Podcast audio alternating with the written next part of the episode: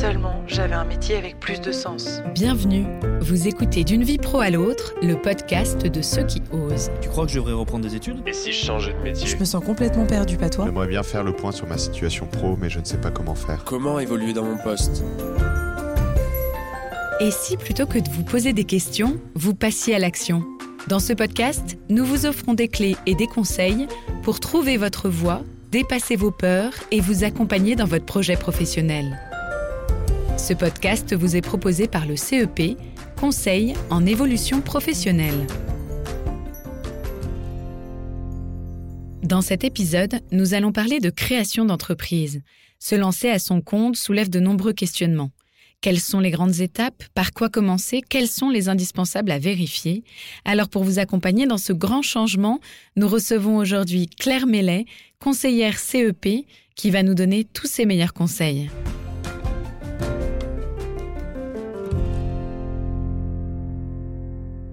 Bonjour Claire. Bonjour Marie. Alors Claire, quand on souhaite lancer son entreprise, la liste des choses à faire est longue. Par quoi est-ce qu'il faut commencer en priorité?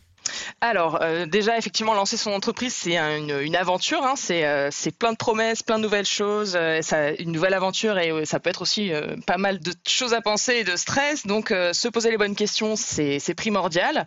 Réfléchir à son projet et travailler d'abord sur la partie financière. parce qu'en principe, quand on lance une activité, ben, on va sou souvent lancer cette activité en activité principale et commencer à vous poser sur votre business plan. Donc, un business plan, c'est une étude de marché, écrire euh, ce qu'on veut proposer comme service, à qui on est-ce est qu'on a envie d'adresser nos services, travailler euh, ça euh, le plus précisément possible et ne pas hésiter à aller rapidement sur son offre, vendre ses produits, quel tarif je vais proposer. Donc ça, c'est pas forcément quelque chose qui est toujours évident de, de pouvoir se vendre entre guillemets, donc proposer un prix pour ses prestations. Et c'est pas toujours facile parce que ça touche à l'estime de soi, mais c'est des étapes qui sont vraiment nécessaires et qui vont permettre de, de petit à petit poser les premières bases de son projet. Est-ce qu'il est important de confronter son idée au terrain? Oui, oui, oui, ça c'est euh, ça, je dirais, c'est aussi euh, un des, une des premières choses à faire. Donc ne pas hésiter à, à en parler euh, rapidement aux personnes qui vont être des personnes cibles, c'est-à-dire des personnes pas forcément vos amis, mais des personnes qui potentiellement seraient intéressées par ce produit, si vous vendez un produit ou un service, la prestation, les faire tester, écouter leur retour, leur feedback, pour vraiment avoir un projet qui colle le plus possible aux besoins du marché.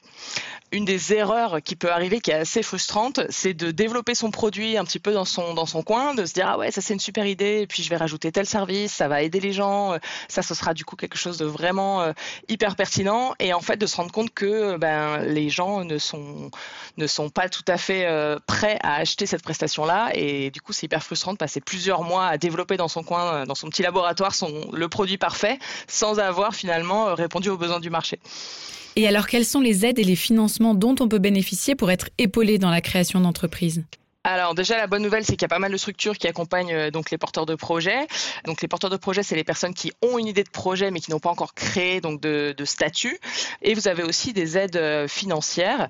Donc euh, il y a les, les aides du chômage effectivement de pouvoir avoir ces allocations donc ce qu'on appelle les allocations retour à l'emploi. C'est d'avoir une substitution de votre salaire que vous aviez avant. En principe c'est 57% de son salaire brut.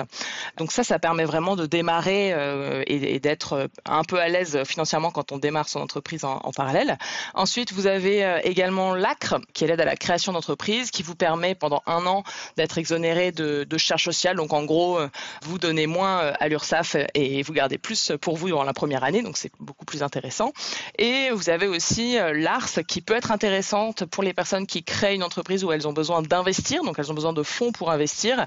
Ça peut vous permettre de recevoir non pas tous les mois votre votre chômage, mais en deux versements. Comme ça, ça vous fait tout de suite du capital à mettre à l'entreprise. Donc ça, c'est des aides euh, qui sont assez connues, qui sont assez faciles à solliciter. Donc c'est vraiment euh, très aidant. Et il existe aussi des réseaux d'entraide. Tout à fait. C'est important d'être entouré quand on se, met à son compte parce que du coup, euh, du jour au lendemain, on va avoir pas mal d'aspects à gérer euh, seul. Donc ça peut être extrêmement motivant parce qu'on on devient euh, acteur, voilà, acteur de sa vie, on devient son propre patron. Donc c'est c'est très valorisant. Mais ça demande aussi bah, pas mal d'organisation, un peu d'administratif. Et puis du coup, c'est pour ça que c'est important et intéressant de se regrouper dans des collectifs de freelance. Donc ça peut être des personnes qui font la même chose que vous ou alors qui ont des prestations complémentaires. Ça permet de mettre en commun certaines compétences, de pouvoir par exemple répondre à des appels d'offres aussi en commun. Si vous avez par exemple un graphiste, un web designer, ben, ils vont pouvoir euh, se connaître, se créer une offre de service qui regroupe à la fois le, web design et la création, le développement d'un site internet. Ça permet d'être plus compétitif euh, par rapport au marché. Et comme ça, chaque membre bénéficie d'une plus grande visibilité, d'un soutien du collectif et puis d'un champ d'expertise plus large. Les essentiels à savoir. Claire, quels seraient les cinq grands conseils à donner à quelqu'un qui souhaite se lancer dans la création d'entreprise les conseils, ce serait vraiment déjà dans la, dans la phase de réflexion, donc se poser la question de pourquoi est-ce que j'ai envie de créer mon entreprise? Est-ce que euh, c'est un projet euh, que j'ai depuis longtemps? Est-ce que c'est un désir d'indépendance ou, ou un désir de création euh, que j'ai depuis longtemps? J'ai une idée de projet et j'ai envie de, de, le mener au bout. Ou alors, est-ce que c'est parce que actuellement au travail, voilà, c'est, je vis une phase qui est pas facile pour diverses raisons. Donc, est-ce que c'est conjoncturel ou est-ce que c'est structurel? Si c'est conjoncturel, c'est peut-être pas le meilleur, la meilleure base pour créer une entreprise. Il vaut mieux euh, voilà, prendre le temps. Donc, euh, si c'est conjoncturel, vaut mieux regarder ce qui va pas au travail, qui fait que j'ai envie de créer ma boîte. Et puis, si c'est structurel, par contre, voilà, euh, là, c'est c'est se donner tous les moyens pour se lancer dans les bonnes conditions. Deuxième conseil, se renseigner un, maximum avant de quitter sa situation salariée, pouvoir préparer, définir le projet. Donc, il y, a, pas mal d'étapes qui peuvent être faites tout en étant encore salarié. Donc, comme ça, ça vous permet de ne pas être en stress. Parce qu'une des premières peurs qui vient, nous, on, on le voit dans les personnes qu'on qu'on accompagne et, et, aussi généralement chez les entrepreneurs, c'est la peur financière, donc de ne pas avoir euh, tout de suite de quoi être euh, sécure financièrement. Donc voilà, se renseigner un maximum, préparer, définir son projet, peut-être en parallèle de son job, et puis se lancer qu'une fois qu'on a les éléments euh, qui sont viables. Donc ce qui nous amène au troisième conseil, qui est d'analyser la viabilité du projet sur le, marché.